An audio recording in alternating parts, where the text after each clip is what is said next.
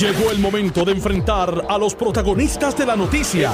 Esto es el podcast de Noti1630. De frente, con el licenciado Eddie López. Buenas tardes, Puerto Rico. Bienvenidos a De Frente. Este que les habla el licenciado Eddie López. Hoy, jueves, viernes, ¿qué día hoy? Jueves. 2 de julio del año 2020. Parece que estaríamos casi en octubre, noviembre, pero bueno. A lo mejor por eso fue que la renuncia de la Junta se hizo efectiva para entonces.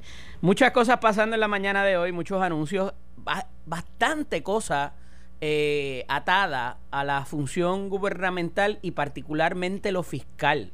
Eh, Súper interesante y, todo lo que se desata a raíz de la renuncia de las dos bajas de la Junta de Supervisión Fiscal. Eh, en la persona de su presidente, José Carrión, y de eh, Carlos García, eh, Juan Carlos García. Eh, y la pregunta que yo he sostenido desde que se anunciaron estas dos ¿por qué anunciarlo ahora si es hasta octubre? Algo tiene que haber pasado ahí después de que ellos proponen el, el presupuesto porque el presupuesto todavía no está firmado, no, o sea, no es como que, mira, pues ya nosotros salimos de esto, vamos a renunciar. En la línea telefónica tengo al representante Luis Vega Ramos para comentar de este y de otros aspectos también, unas cuantas preguntitas que le tenemos al representante. Buenas tardes, representante, bienvenido. Buenas tardes, gracias por la invitación nuevamente, un placer estar contigo, Eddie, y con la gente de Noti1.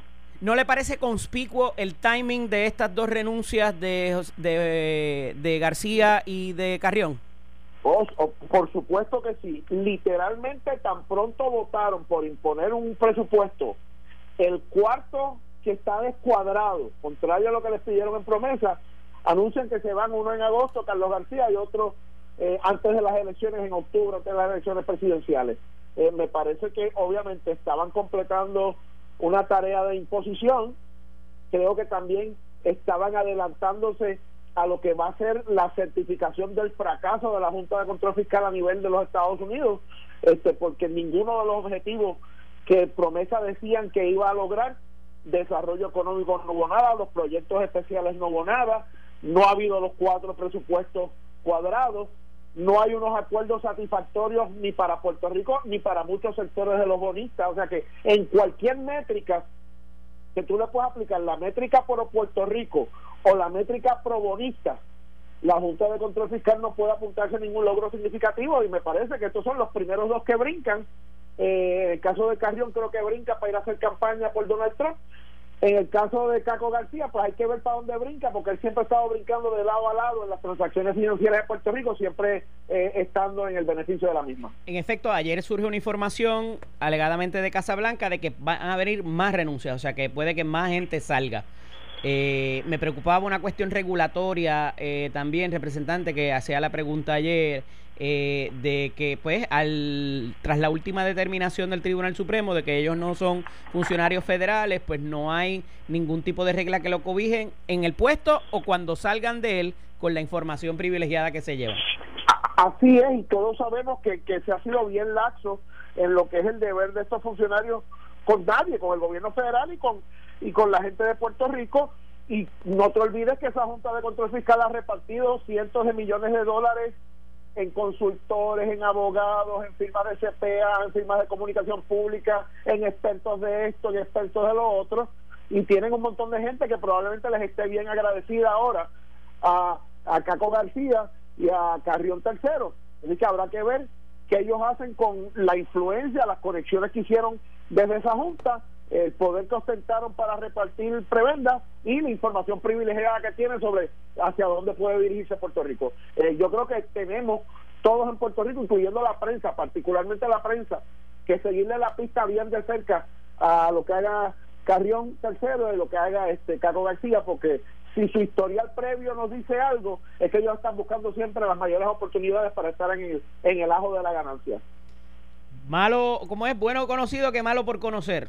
Eh, lo que nos podría esperar eh, si nos mandan una gente de, allá de las ternas estas que tienen y los nombramientos conforme promesa quien los hace, eh, que, nos pudiera esperar con un con una administración como la de Donald Trump en el momento que se está dando en, en la persona de nombramientos de octubre en adelante.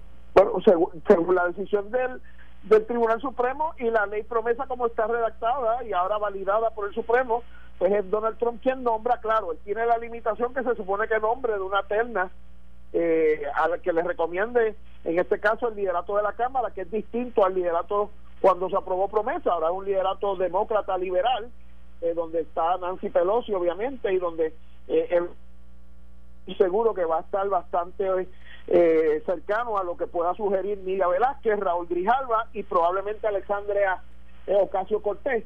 El problema es que se hacen unos nombramientos muy liberales, muy progresistas, como se conoce la palabra en Estados Unidos, probablemente la reacción de Trump sea eh, no, no honrarlos y la pregunta es si vamos si vamos encaminados a una crisis donde Trump va a tratar de nombrar a quien le dé la gana antes de las elecciones para de alguna manera eh, amarrar eh, esa junta con los sectores que Trump y Wall Street quieren que esté amarrada. Así que aquí podría darse un tirijala político donde los demócratas en la Cámara que quieren reformar promesas sugieran unos nombramientos digamos, liberales o progresistas y donde el presidente Trump decía que con la decisión del Supremo en su margen de acción es tan amplio que él puede nombrar a quien le dé la gana independientemente de quien le recomienden los demócratas. Veremos a ver cómo eso, cómo eso se da.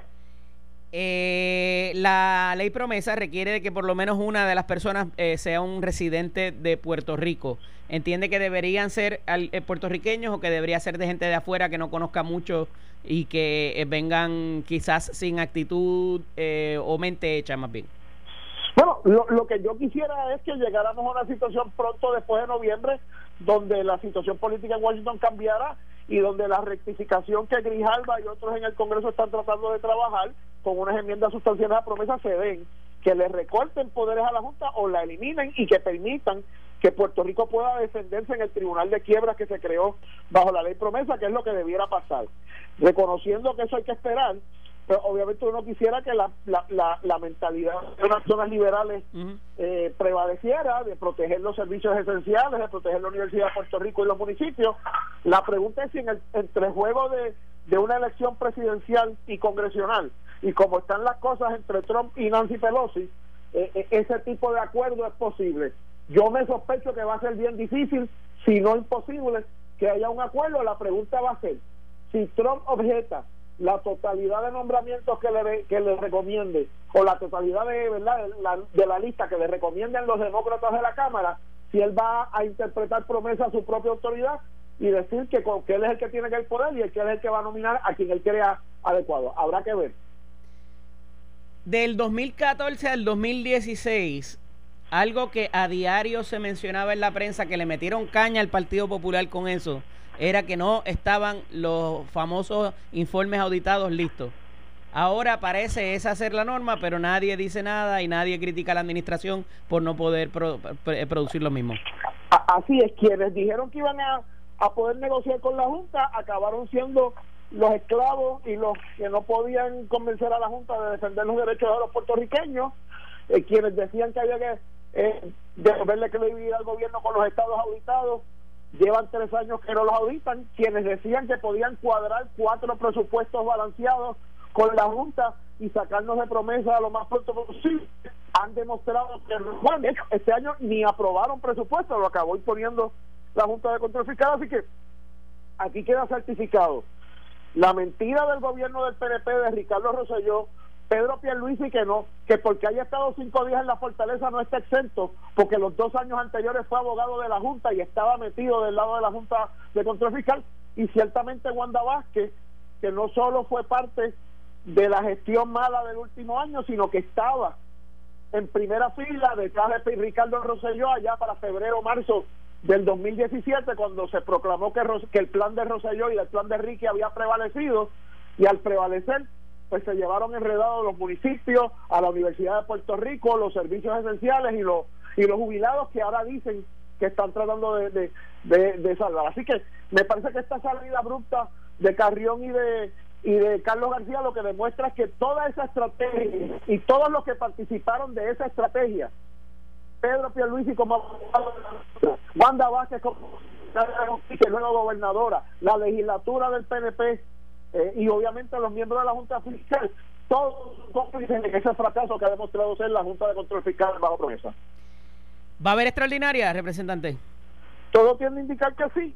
Juan, armoniosa sea la extraordinaria, no lo sé. ¿Cómo es eso? Eh, bueno, porque es que las tensiones allí se han complicado bastante entre el bando de Pierluisi y el bando de la de, de la gobernadora Wanda Vázquez y está pasando allí lo que está pasando en todas las agencias. Aquello no está funcionando con base racional, aquello es un campo de batalla, aquello es un coliseo romano donde los peleadores de Wanda versus los gladiadores de Pierluisi se están matando y llevándose enredado al pueblo de Puerto Rico. Que es lo mismo que está pasando en las agencias. De hecho, mientras ellos estaban trancando el asunto del presupuesto y peleando por la supuesta defensa de los jubilados en Puerto Rico, por fin Wanda Vázquez logró tumbarle la cabeza al director del Fondo del Seguro del Estado porque es un activista de servidores públicos con Pierluisi. O sea, así están las cosas.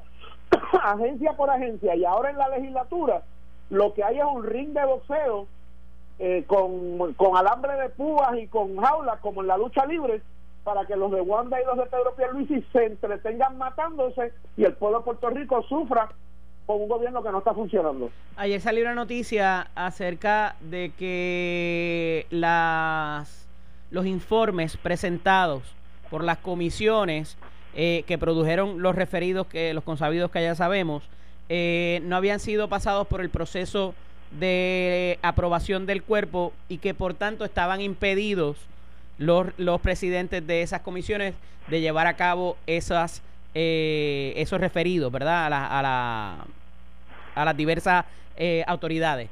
No obstante, se trae el asunto también de que esto está motivado un poco por lo que usted señala dentro de la guerra primarista. Bueno, eh, por lo menos hay unos que parece que sí, hay unos que parece que no. Parece que los del COVID-19 sí fueron recibidos. De hecho, lo de las pruebas, de hecho lo debatimos en la Cámara. El que tiene que ver con el escándalo de los almacenes, yo estoy un poco eh, en, veremos si de verdad ya hubo el final del trámite que permitiría la acción por el cuerpo, pero yo no tengo duda de que el, COVID-19 se, se, recibió y se, y se, eh, y se debatió allí en el hemiciclo. Ahora, eso como tú dices, es parte de la pelea de si el, referido es de la Cámara o de la o, un referido informal de la Comisión y su presidente. Pero para que en el caso de lo que tiene que ver con los almacenes, pues tuvimos el bochorno de que Johnny Méndez invitó al secretario de Estado y exsecretario de Seguridad Pública, Elmer Román, a que escuchara su supuesto mensaje de logro, como si fuera el presidente de una clase graduanda eh, en escuela superior, y mientras eso estaba pasando, Gabriel Rodríguez Aguiló estaba circulando el informe que decía que el secretario de Estado y dos o tres más del gobierno Wanda Vázquez tenían que ser referidos a las autoridades por posible comisión de delito y por haberle mentido bajo juramento a la Cámara de Representantes. Así están las cosas en el PRP. Y yo como popular me parece fantástico. El problema es que como puertorriqueño me parece trágico que la gobernanza misma del país esté sometida esté destruida por las peleas internas de un partido. Pero está aprovechando políticamente esa coyuntura el Partido Popular Democrático de todos los escándalos, de toda la situación que hay de tirante, o sea, o van a esperar entonces a que cuando venga la pase la primaria eh, sacarle los diferentes videos de unos disparándose a los otros. Bueno, hay unas cosas que seguirán siendo vigentes después de la primaria, independientemente de que gane uno o gane otro la otra, pero obviamente el Partido Popular pues está concentrado en tomar sus propias decisiones. ¿Se está llevando a cabo la fiscalización debidamente dentro del Partido Popular Democrático, Luis Vega Ramos? Yo, yo siempre he creído que mientras más voces fiscalizadoras tengamos en el Partido Popular, mejor. Obviamente nosotros tenemos nuestra primaria, obviamente son circunstancias muy atípicas donde aún el acceso a los medios de comunicación está bastante comprometido precisamente por los toques de queda, por eso es que la gobernadora le gusta estirar ese toque lo más posible porque sabe que eso tiene un efecto este casi silenciador, no solo sobre la oposición política, sino sobre la oposición social, que se le hace bien difícil marchar, protestar, exigirle a la legislatura cada cosa. Pero siempre hay espacio para mejorar y obviamente pues yo seguiré en mi responsabilidad de seguir fiscalizando, como por ejemplo, eh, ayer eh, eh, empezamos a ver problemas con el funcionamiento del SESCO en la renovación de licencias, donde el cuadro telefónico no está funcionando. Eso fue precisamente lo que advertimos Tatito Hernández y yo hace dos semanas y le pedimos al secretario eh, que nos dijera qué estaba pasando. No nos quiso contestar y ya empezaron los problemas en los SESCO, eh, como se están dando en el Departamento del Trabajo también. Lejos quedan aquellas conferencias de prensa de los domingos de su señoría Colberg y Cirilo Tirado. Bueno, no, no, te, no te... Se descartó, ese, se descartó ese modelo. No, no es un modelo que se ha utilizado de tiempo a tiempo. A veces las conferencias tienen que ser por Skype y por Zoom. Ya no, no son necesariamente presenciales, ¿verdad? Por la nueva realidad que vive el país. Pero mira, denunciamos la situación del sesco. Por ejemplo, no solo es la fiscalización de criticar por criticar. Desde hace 60 días atrás, yo propuse que WIPR no cerrara el semestre y el Departamento de Educación y que se dieran clases en el verano a través de WIPR. No quisieron darle una vista pública a ese proyecto. Nadie quiso contestar las comunicaciones que yo le hice al Departamento de Educación. Sin embargo, ayer empezaron el programa de dar clases a través de las emisoras del pueblo de Puerto Rico. Este, y qué bueno que lo hicieron, aunque no lo, han, no lo hayan hecho de la manera de la manera adecuada. Así que estamos fiscalizando, estamos criticando lo que hay que criticar, pero también estamos eh, ofreciendo alternativas y aunque a veces no nos reconocen que ofrecimos las alternativas, algunas de ellas las están teniendo que implantar sin tan siquiera mirar hacia nosotros. Senado para el 2020. Así es, si lo permite el pueblo popular primero el 9 de agosto y luego el pueblo de Puerto Rico en noviembre. Estamos bajados en una campaña que ha sido mayormente virtual, mayormente en los medios de comunicación, pero que ya estamos empezando a, ser más agresivos en la visita eh, y con, la, con las medidas de distanciamiento social y de precauciones necesarias a los electores directamente para que podamos dialogar con ellos. Así que estaremos eh, compitiendo para un escaño por acumulación en el Senado en la primaria del 9 de agosto y en ese sentido yo le pido al pueblo popular que salga a votar esa primaria, que construya esa papeleta de abajo hacia arriba, que es una oportunidad dorada donde el pueblo popular puede seleccionar prácticamente toda la papeleta legislativa y llegando hasta la gobernación Así que esa es una oportunidad que no se debe desperdiciar por el pueblo popular para ponernos en competencia para ganar las próximas elecciones. Nelson, Falú te manda a bajar los micrófonos. Yo te voy a pedir que los apagues para que para hacerle una pregunta al representante y que nadie nos oiga acá en la soledad del bosque. Charlie, Yulín o Eduardo. Acá entrenó, que nadie nos está oyendo. Pues, pues mira, lo, lo, lo que uno debe hacer es hacer una expresión, pero yo creo que si algo necesitan los populares en este momento es que las decisiones se tomen de abajo para arriba en vez de arriba para abajo. Así que yo en este momento estoy pidiendo la participación, pero no estoy pidiendo un voto específico por ninguno de los compañeros. Gracias, Luis ¿Cómo no? Muchos saludos. Era el representante Luis Vega Ramos comentando sobre todos estos asuntos que siempre está inmerso y, y, los estudia. Así que agradecido siempre por su participación. Vamos a ir a la pausa. Cuando regresemos, hablamos con Miguel Hernández y Vivoni para comentar algunos otros asuntos. Estás escuchando el podcast de Noti1 de frente con el licenciado Eddie López. Estamos de regreso aquí en De Frente. Este que les habla el licenciado Eddie López. Estuvimos hablando el primer segmento con el representante Luis Vega Ramos acerca de diversas instancias, particularmente lo que tiene que ver con la Junta, presupuesto y lo que está pasando en la Cámara de Representantes, no solo con las investigaciones de las diferentes comisiones eh, sobre eh, personas dentro del propio gobierno del Partido Nuevo Progresista, eh, sino también asuntos que pudieran atenderse en la sesión extraordinaria que parece que ya es un secreto a voces eh, de que el, eh, pues, hay muchos asuntos sueltos todavía y a esos efectos eh, pues habrá que atenderse en su momento y que son muy muy muy muy importantes. Tengo por aquí ahora a nuestro amigo licenciado Miguel Hernández y Vivoni. Buenas tardes, Miki, bienvenido. Saludos, Eddie, a ti, a todos los compañeros ahí de Notiuno 70, a los que nos escuchan siempre en este análisis de frente. Mira, eh, se anuncia con todo este asunto de la apertura o de la reapertura, más bien, eh, pues ya esta semana para que las agencias de, las agencias del, del, del ejecutivo puedan abrir para dar servicios y hay unas que han estado, ¿verdad?, eh, bastante, eh, siendo bastante necesitadas y el gobierno ha tenido que tomar otras medidas para poder implementar, como el SESCO, por ejemplo, ¿no?, y están trabajando por turnos y demás. Pero hay un llamado de los propios empleados y de personas, ¿verdad? No, esto se ha tergiversado de que es que no quieren trabajar y que están utilizando sus licencias para extenderse y que hayan acumulado licencias mientras haya, estado eh, cesando la operación. Eh, pero la realidad es que están desprovistos de los protocolos y de las eh, medidas que se le pidieron a la empresa privada y que tuvieron que invertir en la sanitización, en la colocación de, de, de, los plásticos eso y de comprar el sanitizer y de tener la restricción de que no pueden operar al 100% y todo ese tipo de cosas que se le pidió en la autocertificación a través de Puerto Rico OSHA a los comercios privados, el eh, ente público parece que no cuenta con el mismo eh, para su cumplimiento y eso no solamente es una preocupación para los empleados, sino para los visitantes, también para la ciudadanía que requiere de esos servicios. ¿Qué te parece? Mira, me, primero quiero decirte que, que por lo menos conozco de varias agencias que sometieron su protocolo de, de, su plan de prevención contra el COVID, de exposición contra el COVID, eh, y fue una instrucción que dio el secretario de la gobernación en mayo a todas las agencias que tenían que cumplir a cierta fecha con eh, sus planes y su autocertificación.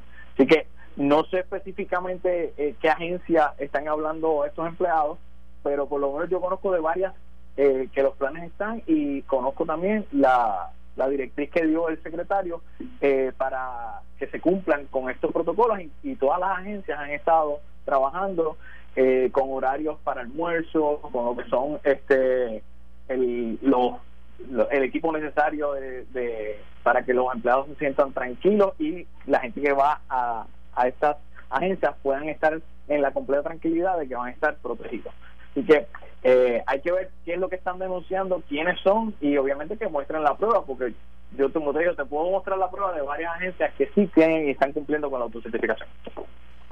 Eh, pero ¿cómo hacemos? ¿Les van a hacer las, inspecciones a ellos también? Mira, OSHA ha estado eh, comentando esos planes de las agencias, eh, inclusive le han estado dando eh, sugerencias específicamente en lo que son los filtros de aire, que muchos de ellas están en edificios de la autoridad de edificios públicos, eh, específicamente también eh, se han ido mejorando en términos de lo que son las pruebas, porque se estaban hablando de pruebas rápidas, posteriormente se ha mejorado para que sean pruebas moleculares, las que tengan los empleados eh, a disposición, y el equipo de protección personal, aquellas personas que realmente tienen alguna interacción, pero se han estado trabajando con, con lo que son los acrílicos, se ha estado trabajando con la, la preparación de los empleados para que entiendan lo que por qué hay que hacerlo. Eh, yo quisiera saber quiénes son específicamente los empleados y a qué agencias se están refiriendo para que se hagan la denuncia correctamente y obviamente se pueda corregir a tiempo eh, para que no haya ningún problema y todas las agencias puedan brindar sus servicios a partir del 15 de julio. Ciertamente, este, porque ahí sí que te digo, o sea, tú puedes ir a un comercio y no estar satisfecho y pues vas a otro quizás, ¿verdad? Eh, los que tienen competencia, pero en el caso de servicios de que provee el Estado, ¿verdad? Es bien complicado, o sea, si vas a la, si vas a la oficina regional que te toca, esa es la que te toca, no, no es como que puedes escoger ir a otro sitio, ir a la competencia, ¿verdad? Eh, y entonces, eh, con los brotes de contagio que ha habido, pues eh, se complica aún más la situación. Inclusive el, el, secretario ayer de Transportación Pública estaba hablando de, de los sescos, como se estaban abriendo y que iba a hacer por cita. Y le estaba pidiendo a la gente, mira, llega a cierta hora en particular para que puedan hacer el proceso de, tomarte la temperatura, de que la gente pueda eh, limpiarte las manos, eh, que no llegues muy temprano, pues entonces te tienes que quedar en el carro, que no vayas con la familia, porque ese es otro problema, la gente va con toda la familia a, una agencia. O sea, muchas, muchas de las cosas se han estado llevando públicamente, eh, pero obviamente son ciento y pico agencias, hay que ver si, si todas están en cumplimiento con las directrices que dio el secretario de la Gobernación para que cumplieran para mayo 15 en momento. En efecto.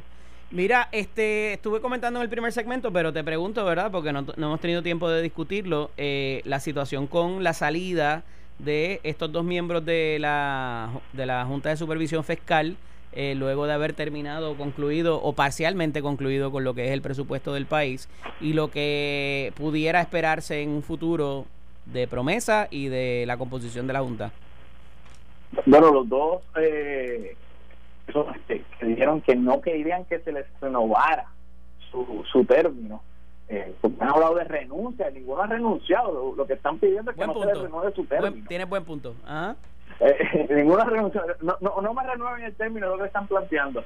Eh, creo que pues, se van con un mal sabor en términos de que la Junta no ha podido eh, implantar eh, a mí es una de las partes fundamentales, aparte de, de el atraso en el pago de la deuda y la estructuración misma, sino también medidas de desarrollo económico. Y, y lo que están planteando ambos es la frustración de tener eh, que trabajar con un ente político, eh, que es el gobierno electo, eh, que obviamente se debe a, a, la gente, y ellos no pueden tener más poder del que han tenido para poder implantar su, eh, lo que son eh, adelantar las causas de, de promesa. Sin embargo, yo eh, yo estuve leyendo la ley y los dos nombramientos vienen de la de la lista que provee la el, en aquel momento el presidente de la cámara que era Paul Ryan.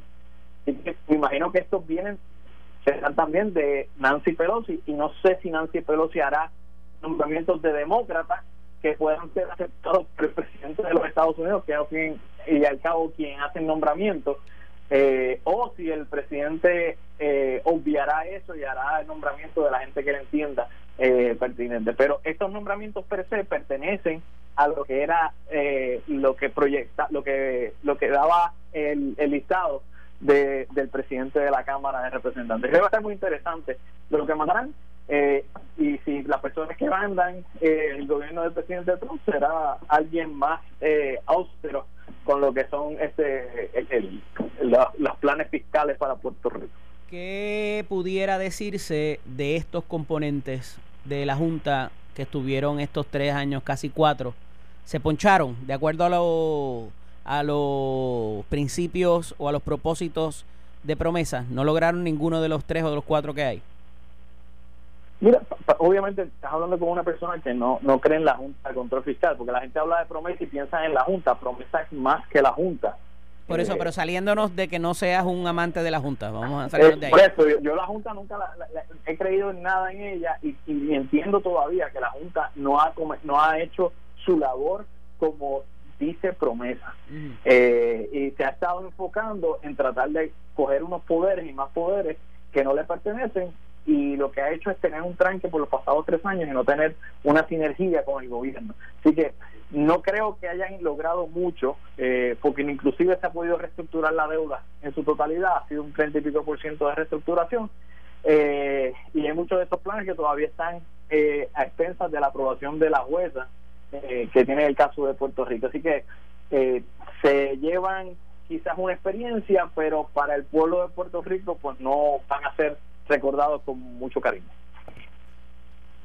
Se poncharon en sus propósitos. ¿Coincides conmigo?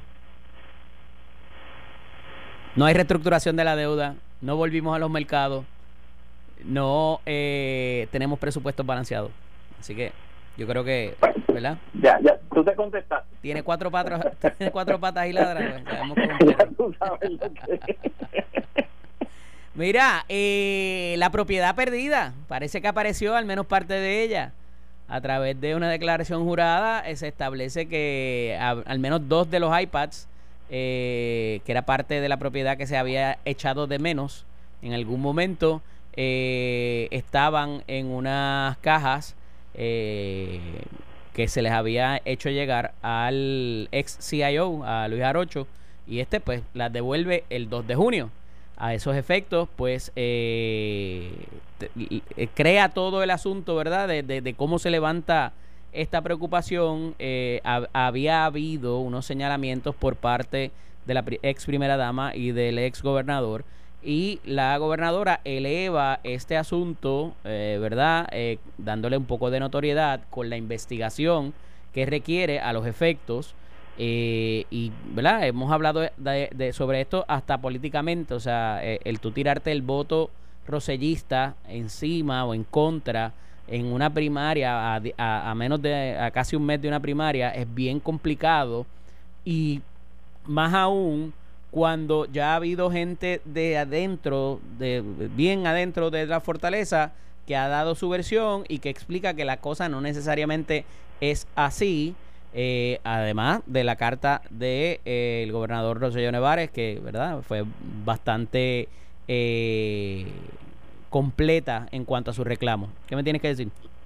Mira, hay gente que estuvo con el ex gobernador Ricardo Rosselló que todavía se mantienen en posiciones en Fortaleza deben explicarle a la gobernadora qué fue lo que sucedió para que no cometa un error ni entrar en una eh, en una discusión eh, que a todas luces no va a llevar a, un feliz término porque eh, se están contradiciendo todo el mundo en, esta pelea chiquita que actualmente salió, como tú dijiste, una declaración jurada de una persona que era ayudante del gobernador diciendo que todo eso se hizo un inventario, que todo estaba.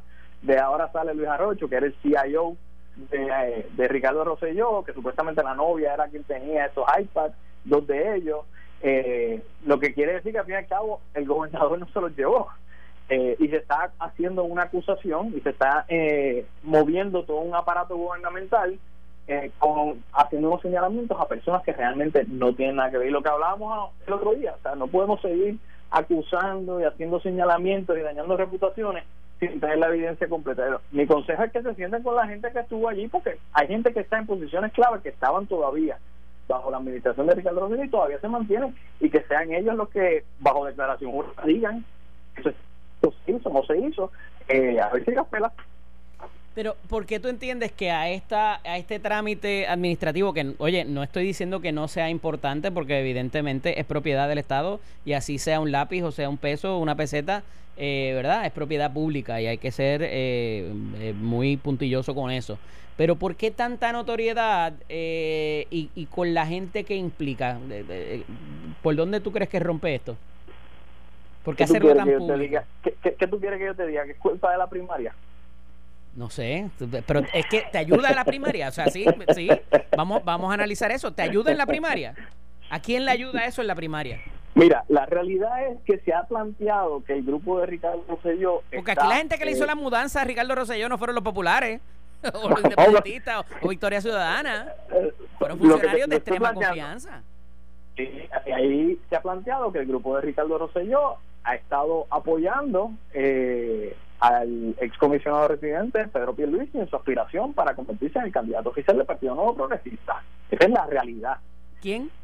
Y, la gobernadora ha tratado de desligarse de esa administración, aunque mantiene en su posición a la mayoría de los jefes de agencia de Ricardo Rosselló, eh, ha tratado de ir desligándose de esa administración.